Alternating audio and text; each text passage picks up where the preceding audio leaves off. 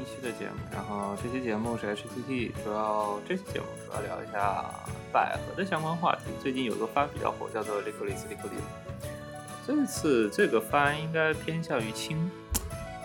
像百合里的比较偏介于青百合和橘之间的那种。它也不像是那种非常轻的那种，它还是有很多很明显暗示的地方，嗯或者说他给了观众很多往能够边是遐想的地方脑补。对对，啊，然后我是都我刚忘介绍了。没事没事。大家好，我是丁奇。这次 HT，然后泡了壶茶，扮演三更泡了壶茶。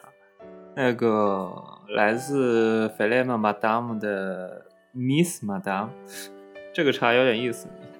这个茶叫做你这是啊产地是哪里？呃，它是调配茶，它原本法国哦，调配。调配茶，它主体是绿茶，然后它加了生姜和柠檬以及呃百香果。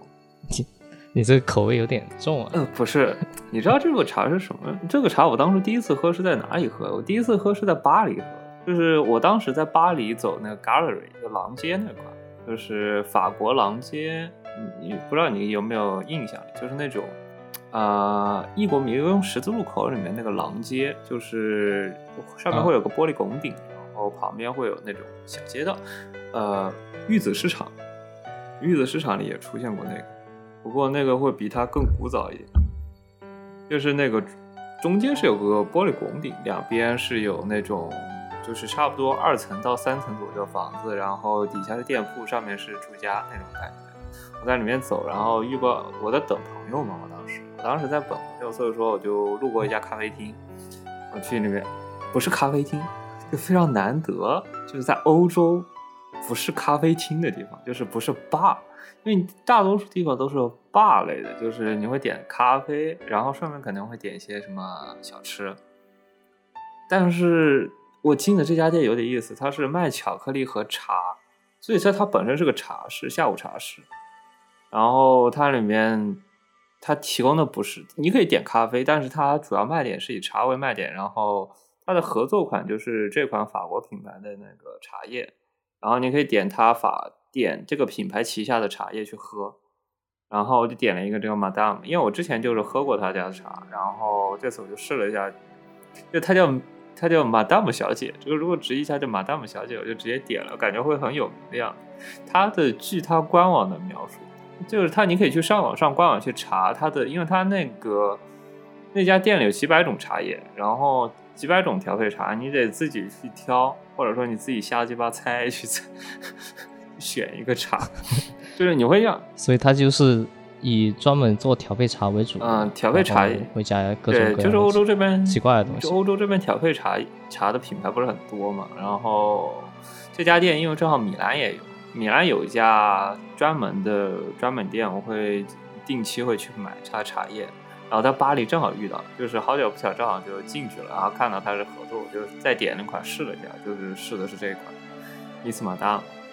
他当时是给我一个茶壶，它里面是有一个类似于柠，类似于蜂蜜的那种条棒去泡在茶杯里的。然后我当时喝的感觉还挺好的，就是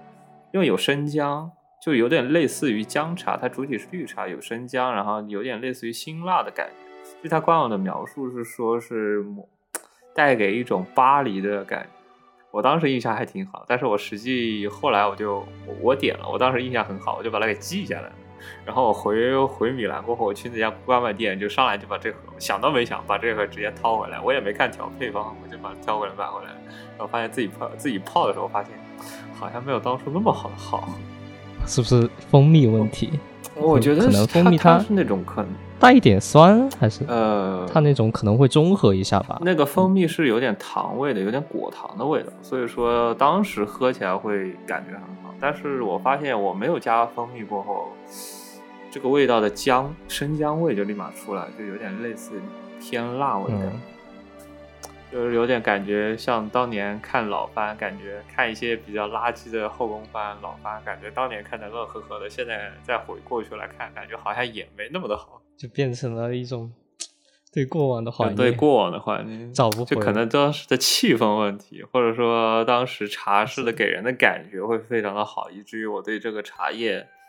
的感觉很好。但是我就实际看了过后，实际再再喝第二遍的时候，发现没有那么的好。所以它它是那种一包小包的那种，还是说呃你可以选，其实就是因为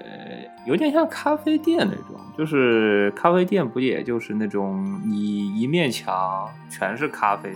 对我我的意思，它它一包那种咖啡的话，像你像卖咖啡的话，它一般会卖一包半磅一磅这样的呀，它可以称，你可以选择称，你可以选择称，一般是一百克起哦。上，一百克你称一百克。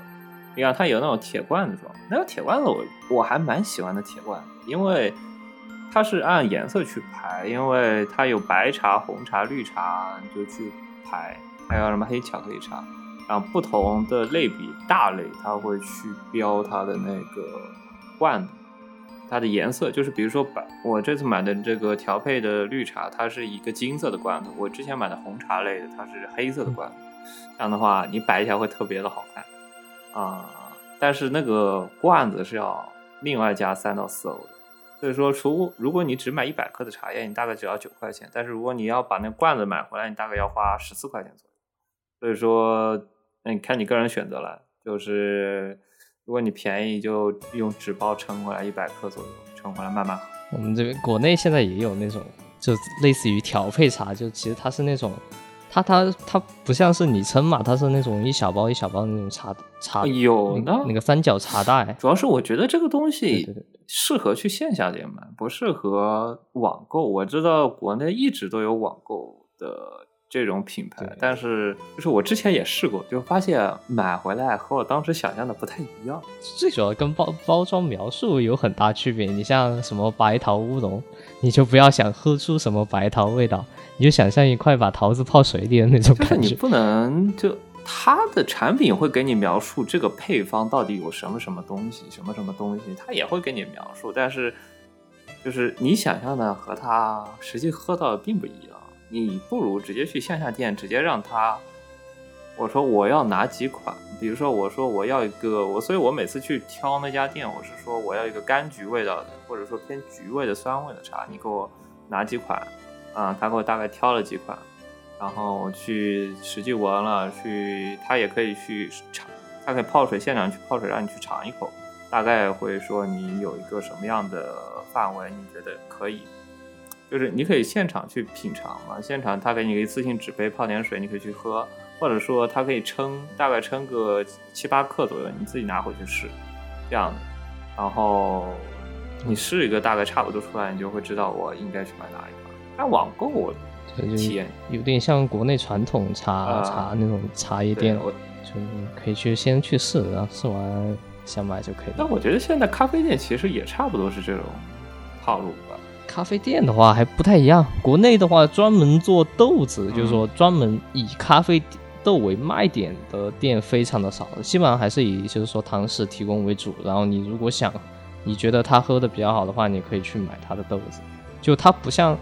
它不像就是我在成都去过的一家专门就是做咖啡豆的店，它它是直接就所有咖啡豆摆在你面前，给你一个长长的菜单，就是正反有两面那种 A 4纸大小，然后写的密密麻麻，就各全国各地的那种豆子，你可以去挑或者去问，你可以现场就是说点个套餐，然后就去试，比如他那边就说不会是像那种其他店一样，就是说他会专门，比如说手冲，你想喝手冲的话，他会专门推荐一支豆子；你想喝美式的话，他会专门呃用一家豆子。这一般是一般的咖啡店一般都会这样做嘛。嗯，但是那家店的话，就是说你想喝美式，你想喝意式，他都给你做，你你只需要选豆子就行了。然后出品只是一种，就是说它的那个出品方式只是一种，就是说看你个人的体验，所有豆子都能做，就专注于豆子，而不是说专注于就是说不同的冲煮方法。就这点其实体验还挺好的，而且你可以点那种对比套餐，比如说你可以点个美式，再点点个意式的一个套餐，你对比它加了牛奶跟不加牛奶，还有不加水，就直接喝浓缩那种对比，就还挺不错的，就喝一只豆子的风味。这种整体我感觉是不是还更加偏向于个人个体户的那种方式？对它太它不是那种连锁，对，因为我这边我感觉我这次试的这家店，它更倾向于是属于，因为它它这个品牌是属于大的品牌，就是它在各个地方会开那种专卖店，去你可以去选，你可以网购回来，就是你可以直接去官网去订购，它直接送过来也可以，啊，你可以直接去线下店取货提货也可以，或者说你直接去试。像我个人体验来说，直接去试体验是最好的。但是就是他好像是更倾向于，或者说你去专门的茶室会合作，然后他可能合作去提供他的货，然后你在里面选。就比如说我上次去的那家店，他可能去选个你想你喝到哪个满意的，你到时候直接去官网买就行。他不会类似于说个体户的形式去销售这些豆或者茶叶。这种店还挺多。嗯，大概是这样。不过国内好像，国内是不是还没有喝调配茶的习惯？还是说这刚起来？调配茶的话，它它，你如果把奶茶算进去的话，那也算调配茶。我觉得奶茶是不可，就是没办法带走的东西，就是或者说我喜欢这个味道。你卖给我一个套方，我在家也可以喝。你买咖啡，你可以说我买，你把这个批豆子买回来，我自己在家喝。奶茶你还是得去线下店去销售的东西，而且是不可以一直带着走的东西。就是你一定要是现场订购，现场做给你，现场喝，喝完过后你不可能下次再给你来一杯一模一样的东西。就国内好像还没有这种习惯，而且还。还是属于定制，我觉得可能是你想地盾那种给大家带的印象不好吧，就像那种茶包的话，但是卖的比较便宜。我知道，但是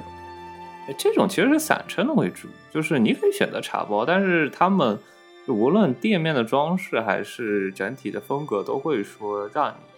去称散称的东西，而不是说去卖成品包给你。就店面它永远是那种比较经典的那种，就是一罐好一罐几升的那种罐子，里面装各种茶叶，它常年放在那块放着去。呃，那我比较好奇，它它那个生姜跟百香果那种是什么形式？干的，就是啊，就是干柠檬、柑橘，全部都是干货嘛。就是调配茶的话，它是干的那种，它是那种预先它调配茶更倾向于就是你像总在总公司里去做口味研发。然后研发出来过后，它大概是哪个比例，哪个比例，哪个比例，调好过后，再去统一生产过后，再去分发到各个地方去销售。所以它那个配方是定好的，就是他会给你取个名字，这是一个什么样的名字，然后里面什么茶叶，可能每年都会出新品啊之类的，是这样的。那国内的话，可能花茶的话有点像。花茶就是调配茶，我觉这这俩只是名字问题。那那那国内其实你去云南那边的话。他们那边就这种花茶特别流行，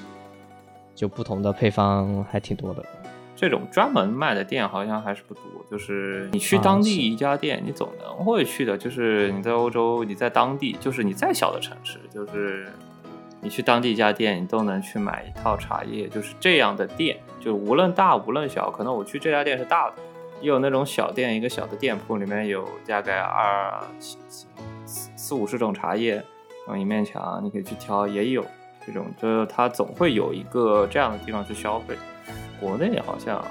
还挺少的这种线下体验。我觉得可能要等上海发展起来。上海最近不是开了一家什么新茶、新式中式茶店吗？哦，那边好像在浙江也看了，我之前在小红书上看过。对，就最近特别火。然后我一看那个价格，我觉得深刻劝退。我我看他是国内浙江那边，因为浙江可能受福建那边影响比较多一点，所以说它导致他在这方面消费还比较容易接受一点吧。毕竟平常也是在家喝茶的，你可能他那种新茶饮就是好像就有点类似于我说，但是问题他是把这个奶茶替换成了这种调配茶，就是你现场挑这种调配茶叶，现场给你做好茶汤，就是茶汤做好，然后茶叶提提出来。就是你可以带回家继续泡，然后因为这个东西可以泡两到三次嘛，然后茶叶提出来，可能单独装一个袋子，密封好，然后茶汤你在那边在外面喝就行。但有些还是做的思路还是偏向于奶茶那种思路，它只是因为才才发展起来，因为喝茶确实就说想找一个新的突破口嘛。不过虽然国内市场那么大，现在过来骗一骗小孩子。国内咖啡还没教育出来，就开始教育喝调配茶，还是挺难的一件事情。而且本身中式茶的底蕴太厚了，过后外来一个调配茶，估计接受起来难度也很大，也可能。嗯，年轻人应该还好，就你想，就是相当于他会倡导，就是说更健康的奶茶，他只要把这个招牌打出去。但是我觉得这个东西。不方便营销啊，就是你知道调配茶是不是那么的看起来很好看的东西？嗯，你不适合在朋友圈里分享。比如说我分享我今天泡了杯茶，然后一个塑料杯里一个偏绿色的透明液体，就是 有这么恐怖？不是不是不是 不是，就是这种黄绿色的透明液体。你说你今天喝了一个调配茶。然后你晒朋友圈，然后就是一个旁边装了一个塑料袋，然后进，然后有一个透明的奶茶杯，里面放了一个黄色的呃透明液体在那块，就是你发朋友圈明显没有说我喝了杯奶茶那个那个效果，你就晒朋友圈的时候，你会明显感觉没有那么的好看，就感觉非常的看起来不高级。比如说你说平常喝茶，你肯定说准备一套茶具，准备一些茶壶，你看起来。啊，可能发朋友圈还好看点。你只是拿个塑料杯去装，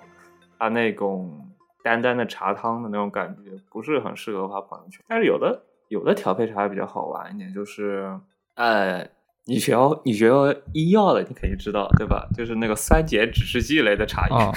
就这这个东西就是一定要自己去亲自做才可以，就是。喝之前加柠檬之前是一个颜色，然后把柠檬加进去过后，它就变色了，当场变色。那种酸碱指示类的茶，就有的时候紫罗兰类的，紫罗兰叶类、紫紫罗兰类的茶叶啊，或者说你说那种石蕊啊那种东西，它做出来的茶叶还可玩性也比较高一点，说不定是个新的方向。对这个教育市场。这俗话说得好嘛，踏一步叫先进，踏两步叫先烈。我觉得现在做这玩意就就是踏两步的事情。嗯，那国内咖啡市场也是才起步。最近不是在吐槽那个那个那个国内最近的那个手冲煮大赛冠军不是出来了，然后就在吐槽，呃，人家根本不是来打比赛的，人家是来卖他那套什么杯子的，就。就他会说他自己做的杯子能够帮助你体验更好的酸感，因为它的颜色就是心理暗示。当时其实这个都算好的嘛，就是这个是管感，就是说你你对对，你你信的话，你确实有那种感觉；你不信的话，你什么颜色也对你来说没用，是吧？然后，但是他最最离谱的是，就是说他说。就说豆子刚出炉的时候，它需要用液氮来降温，然后让它就是说，让它里面的一个某种物质，哎，我一直想不起来那个叫什么物质，什么反正是一种糖类物质，然后就说立刻分解，然后就说能够产生更多的那种那种糖类物质，然后让咖啡带来更多的甜感嘛。但是呢，这个技术目前来说是，就说完全是没有那个呃化学。对对，完全没有那种物理跟化学的上面的那种道理是呃可可言的，所以他那种就说，如果说他这个他这个思路做出来的话，可以直接去申请诺贝尔奖，完全就是在凭口瞎吹。最哎，国内是不是最近水果茶开始火了？如如果说你说新茶饮的话，奶茶重糖重重糖重奶脂肪类的太。那是不是开始流行果茶类？果茶类好像一直都挺流行的。啊，是这样吗？因为我感觉国外一般不怎么喝奶茶，一般点单率来说，果茶是占绝对多数。因为真，你像，呃，就怎么说呢？果茶这种类型的，它一般就是先打，就是说鲜水果跟加茶这样一个配合。然后对于，就说对于。我来说，我一般也是会喝这种，就喝的比较多一点。像国内他们很多爆款，就比如说出的什么葡萄啊，有时候有草莓，其实做的都还可以。然后像最出名的当然就是那种柠檬茶嘛，柠檬绿茶、柠檬红茶那种，是喝的人也挺多。但对于我来说，就 主要原因是因为国内他们选柠檬不太好选。有些有些地方选柠檬，它可能特别酸；有些地方呢，它就根本没味道；有些地方呢，是它那个皮，你像柠檬皮，它泡进去特别的苦，就还挺影响，就说你体验的。这个这个有点像吧，有点像那个葡萄产区原理，就是因地产区的风土，就你需要根据你在当地的你能采到的东西，或者说你的嗯做菜嘛，你能采到的食材去。与其说你用大量的空运或大量的就高昂的运输成本，你想想看，最近天气那么热，最近天气那么热，这个碳排放是重要因素之一。你还天天用大量的运输去保证你冷链运输这种高能耗的东西，去保证你的饮品的好喝程度，你不如说，对吧？尽量降低运输成本，用你当地附近能采到的水果或者食材去做这些相关的东西去调配。而且非常适合旅游经济，我是这样想，就是你现在网购，就是你网购的基础是在于你是冷链或者说你的高效的运输，去保证你能在家里喝到各种东西。那与其说是货送上来，不如你自己出去，还比较扶持当地经济。国内的话，就是说它像那种原产地的理念还挺少的。基本上就是说他会他选的话，就要不然就是说国外什么某某某某某某国家的精精品水果，然后什么什么什么什么，他宣传这种会多一点，或者是说他那种就是去，比如说前段时间很火的那个那个叫什么柑油柑啊，就那种也是在那边哎广东还是哪个地方的那种特色水果吧。它那个东西吃起来就有点像什么，就有点像那种嚼不动的梨，然后带点苦味，然后又带点那个就是说柠葡萄酒那种单宁的那种涩味，听起来有点有点像那个橄榄，对对对，然后你喝着呢有点像那种，对对对，然后喝着有点像那种你说类似于百香果那种口感吧，就微妙，就比较泥那种成泥状的那种感觉，非常的就。我对他初次体验是在一家店喝到的美式，就他加的那玩意儿。然后他因为正好选的是云南的那个红酒日晒嘛，因为它本身就带一点那种类似于红酒那种味道。对对对对。然后其实加进去还挺搭的，就但是他卖三十八块钱一杯，这个价格有点劝退。最近感觉一直在消费升级，但是。但平常就喜欢喝那种，你不可能说每次都喝那一款。你尤其对于我这种天天当咖啡当水喝的人来说，肯定还是不能喝太贵。我觉得现在可能国内也要开始慢慢往茶方面发展。你想，咖啡现在一直在涨价，一直在涨价。就以前我在网上买的话，可能两块钱一包挂耳，就两块五左右，就喝到能够比较好，就说能够长期喝的口粮了。现在的话，平均价格基本上都是在三块以上，三块五。你你看着的话，就说好像只涨了五毛钱一块钱，但是因为它是一个长期喝的，你你想一个月你每天喝一包三十，那也多了三十多块钱的成本。我就反正我觉得特别，我觉得调配茶是不是更适合最近国内的那一套思？你看国嗯，调配茶不是很注重茶叶本身，我觉得。就是除了个别几个单品，就是像的咖啡一样，你单品类的那几个茶叶，你得保证它的质量。但是像一些我最近喝的那种口味比较添的比较丰富的茶叶，它对茶叶本身，我估计还是呃要求还是比较低的。你更多的是你调味本身，就调味去做研发，各个茶呀、各个口味之间相互调配那种东西，需需要做。调味方面东西，而且因为你取的种类足够多，你可以去做各种每每月你可以做新的口味出来，而且你茶叶嘛，很适合保存，而且很适合去分发，而且你像大公司做研发的话，很适合去做统一的分发和销售，而且是一个比较稳定的现金，就是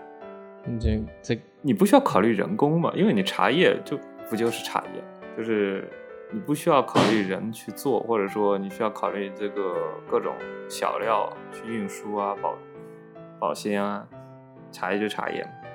你大量去生产出来，大量运输就行了，包装什么东西的，然后之后你就可以直接网购。你说你喜欢这个茶叶，你可以直接网购，你就不需要说啊，今年咖啡这批货好不好，怎么样？茶叶没有那么大的讲究，所以你保证它稳定生产、稳定输出就行。尤其是调配茶，嗯调配小料可能占比更大一点调。配茶就是各种小料嘛，就是柑橘啊、无香百香果啊这种东西，你每月可以换新的呀。你而且它无非是排列组合的问题，你就要想办法把排列组合这个事情搞好就可以了。而且这个特别适合大公司去大量去试错，试错出来过后，啊，试一个比较成功口味出来，它可以一直卖。因为而且它是有专利配方的，就是不同的调配茶的公司，它有的时候它会有自己的专利配方，你一定要去，你想要喝它茶，它的口味，你得去他家买，这样子。我可能要等国内茶饮往这方面想了，嗯，哎，主要是我不喜欢喝，现在标榜的东西主要我不喜欢喝奶茶，新鲜主要我主要真的不喜欢喝奶茶。如果调配茶兴起出来呢，我可能如果店了，我可能愿意更愿意去茶茶叶店做。哦，一杯咖啡嘛，只能喝一杯，但是茶叶呢，我可以泡两壶。可能就只能让那种新式茶叶店了。你像传统的还是基本上只单卖茶叶为主。嗯，就这样。然后，哎，饮料的话题聊到这样，我们开始回归正题聊百合。